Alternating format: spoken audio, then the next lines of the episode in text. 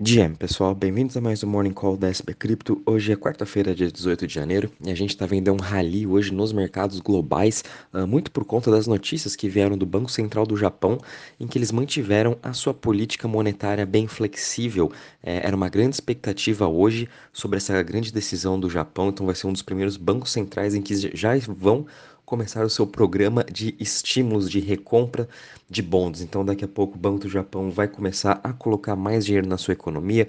Com isso, os mercados aí, principalmente na Ásia, tiveram uma excelente alta. O Nikkei, que é o índice principal do Japão, subindo em mais de 2,5%. E a gente está vendo aí o S&P Uh, futuro subindo já 0,25. Europa também abriu no positivo.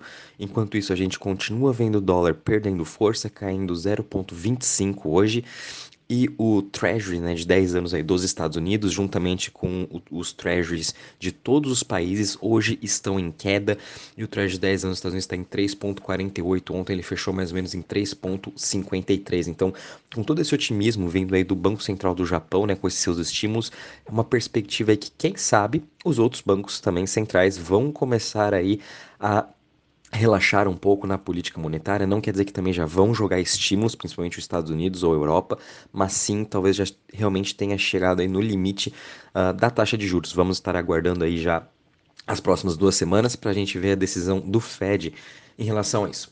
Enquanto isso, agora vindo aqui um pouco para o mercado de cripto, a gente está praticamente estável hoje, né, com uh, ah, 0,09 de alta. Lembrando que cripto também já teve uma excelente alta nessa, nessa, nesse mês, né, já está subindo aí mais de 30%. O mercado como geral, é, cripto é, na minha opinião, na minha visão, né, tudo, é, ele talvez já tenha achado sim o seu fundo que foi lá uh, após o colapso da FTX, então o Bitcoin nos 16 mil dólares, Ethereum nos 800 dólares, aquele talvez ali já tenha sido o fundo. E com isso a gente agora está vendo esse grande rally dos mercados e quem sabe cripto também já está se antecipando essa política monetária um pouco mais flexível no mundo todo. Lembrando que o mercado ele sempre está querendo estar à frente de tudo que acontece, né? Então é interessante a gente acompanhar esses movimentos. Uh, Bitcoin, conforme eu falei, né, subindo 0,14% a 20.245. Ethereum subindo 0,48% a 1.576, BNB uh, caindo hoje 0,62% a 300 dólares, Ripple caindo 0,96% a 0,38, Cardano caindo 1,35% a 0,34%, Dogecoin subindo aí 1,65% a 0,08% e Polygon caindo 2,30% a 0,99%. Né? Polygon e Solana continuam na briga para ver quem que vai tomar aí o décimo lugar, né? E hoje também Solana está caindo aí 3 pontos, aliás, 4,07 a 22,61. A diferença deles tá bem pouca, tá aí 300 milhões de market cap, mas a briga entre as duas vai ser bem interessante. Já em relação às maiores altas das últimas 24 horas, a gente está vendo Rocket Pool RPL, uma das principais criptos de Liquid Staking Tokens, né, subindo aí 20% hoje. Tudo isso é o efeito Coinbase. Hoje ela vai ser listada na Coinbase, portanto, tomem muito cuidado quando forem estar investindo nela, né? Só lembrando, ela já subiu mais de 100% nessas duas semanas. É, esse efeito Coinbase é mais do que normal, então, na minha opinião, seria até melhor entrar short nela para aproveitar um pouquinho dessa especulação. Mas, de novo, tomem cuidado quando estiverem investindo nesses liquid staking tokens, não sejam exit liquidity dos fundos de investimento, daquelas pessoas que compraram em dezembro e agora estão realmente colocando lucro no bolso, né? Tem que esperar uma correção, vamos ser pacientes nesse mercado. Em seguida, a gente está vendo a Shiba Inu subindo 15%, com as notícias aí ontem da sua mais nova Layer 2, vão lançar o seu token Bone, né? A Shiba, ela é essa meme coin, mas ela está querendo aí uh, se transformar numa cripto com fundamentos, né? Ela está construindo aí o seu metaverso, tá, ela tem a sua DEX, agora vai ter sua Layer 2, enfim, eles estão querendo mudar um pouco dessa história de meme em relação a Shiba e vamos ver como isso vai acontecer, né? Ela por enquanto ainda vai continuar essa meme coin, a gente está vendo outras meme coins, né, explodindo também durante essas duas semanas. Uh, seguido aí a terceira maior alta hoje, a gente está vendo Casper subindo 13,79% a 0,03%. Já em relação às maiores quedas das últimas 24 horas, a gente está vendo aí Huobi Token caindo 9,78% a 4,73%, seguido de KuCoin caindo 8,13% a 7,14% e Aptos caindo aí 7,35% a 7,51%. E também a gente tem aqui Optimus, né, caindo 7% a 1,71%. Tome cuidado também com Optimus para quem está uh, querendo comprar, achar alguma entrada, né? Ela já vem ultrapassando aí a Arbitrum em transações diárias, né, e até mesmo em usuários. Então, Tomem muito cuidado, a, Optimus eles fizeram seu upgrade já para o Bedrock, né?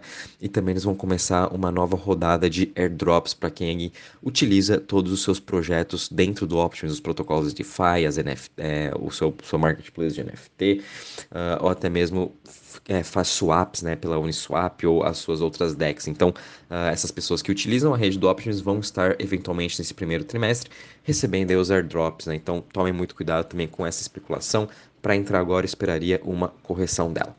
Quando a gente vem agora para o Crypto Fear Index, continuamos aí subindo de pouco em pouco. Agora a gente está aqui em 52 pontos, estamos num sentimento neutro, mas parece que a gente está aí já num bull market, né? De todas essas altas que a gente está vendo. Por isso, pessoal, tomem muito cuidado. O sentimento já está ali batendo nas suas máximas já há mais de um ano que a gente não via o Fear and Index chegar a 52 pontos. A gente está vendo também uma alavancagem já um pouco excessiva na parte dos compradores, então por isso tomem muito cuidado. Uma correção também é mais nada do que o normal, é mais do que saudável a gente ver essa correção. Por isso, agora a gente tem que ter realmente paciência. E até mesmo quando a gente analisa o Altcoin Season Index, né, para ver se a gente já está mesmo numa temporada de Bitcoin ainda ou uma temporada das altcoins, e a gente continua aí com uma temporada de Bitcoin, né, com 31 pontos a gente está aqui. Uh, essa análise é, a gente pega as 50 maiores criptos por market cap e ver a performance deles nos últimos 90 dias. Então, com isso, o Bitcoin continua também performando muito bem uh, em relação às outras altcoins. Então, por isso que a gente continua num Bitcoin Season, né? Quando a gente compara um retorno de 90 dias, o Bitcoin está aí subindo mais de 20%, enquanto suas outras criptos também estão, algumas estão subindo 100, outras estão subindo uh, 30, 20, 10, enfim, né? Top 50, o Bitcoin está aí entre mais ou menos as top 10, top 15 com melhor performance. Então, com isso, a gente continua num Bitcoin Season, mas isso não quer dizer nada, né? a gente está vendo aí diversas altcoins explodindo, por isso a gente tem que tentar de olho em todo o mercado. Mas no geral é o Bitcoin realmente com o Ethereum que estão aí meio que liderando toda essa alta.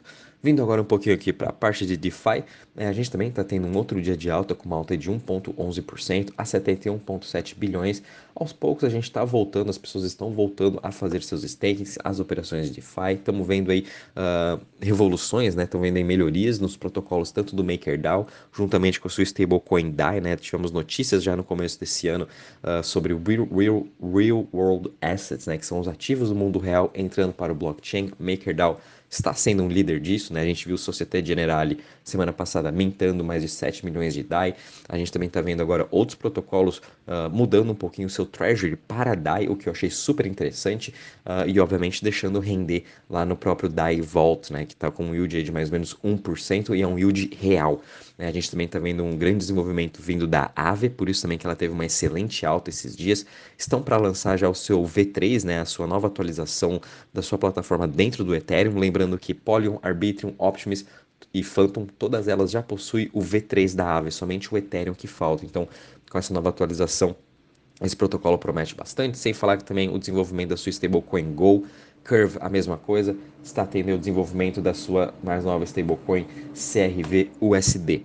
Em relação também agora às chains, né, para ver como a gente está aqui uh, no dia de hoje, mais um dia bem positivo aí no geral quando a gente analisa as top 20 chains.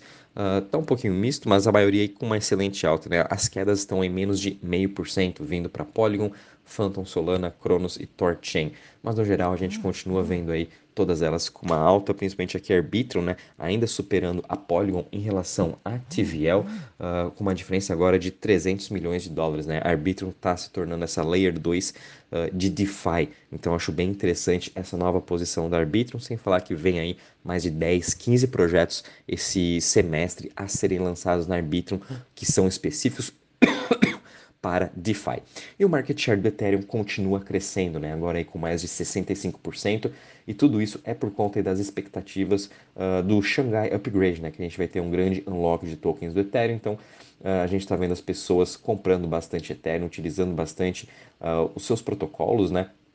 Para estar tá ganhando esse upside em relação ao unlock de Xangai, que está com previsão para ocorrer aí uh, final de fevereiro, começo de março.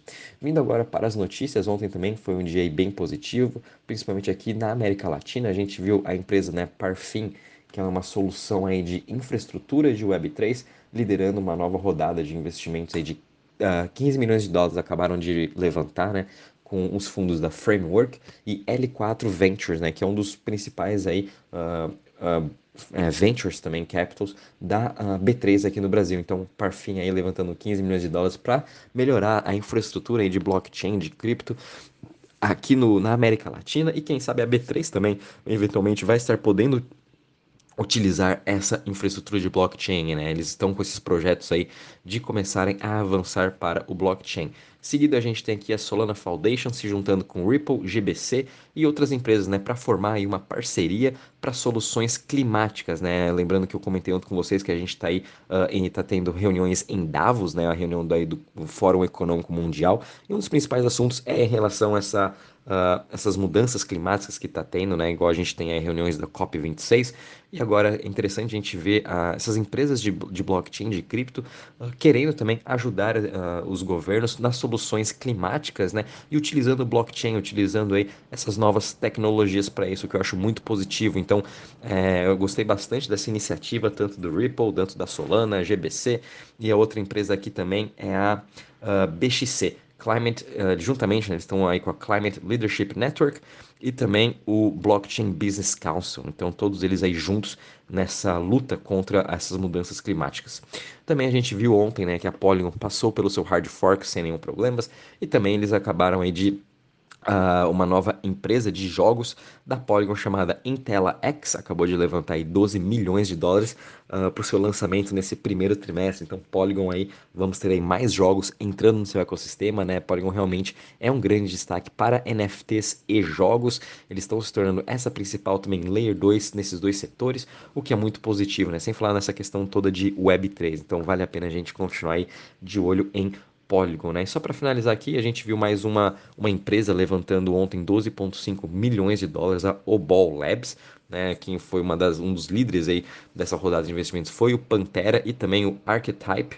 Né? Então, esse Obol Labs, eles vêm aí com um projeto para melhorar a segurança do blockchain do próprio Ethereum, né? Eles, a gente sabe que o Ethereum tem o trilema, né? Que escalabilidade, segurança e velocidade. Né? Então, as Layer 2 vieram para solucionar o problema de velocidade e escalabilidade, mantendo a segurança do Ethereum. Porém, o Obol Labs vem aí com uma nova tecnologia, né, uma nova infraestrutura para manter a blockchain mais segura ainda, o que eu achei muito positivo. Né? Então, vamos ver como vai ser esse desenvolvimento do Obol Labs. Em relação às notícias, é isso mesmo, pessoal. O mercado aí continua positivo. Vamos ver se o mercado de cripto acompanha esse ânimo global que a gente teve vindo aí do Banco do Japão, mas eventualmente, né, a gente já subiu muito mais aí que os mercados tradicionais. Então, uma correção é mais nada do que o normal. Por isso, fiquem muito atentos. Qualquer novidade, aviso vocês. Um bom dia e bons trades a todos.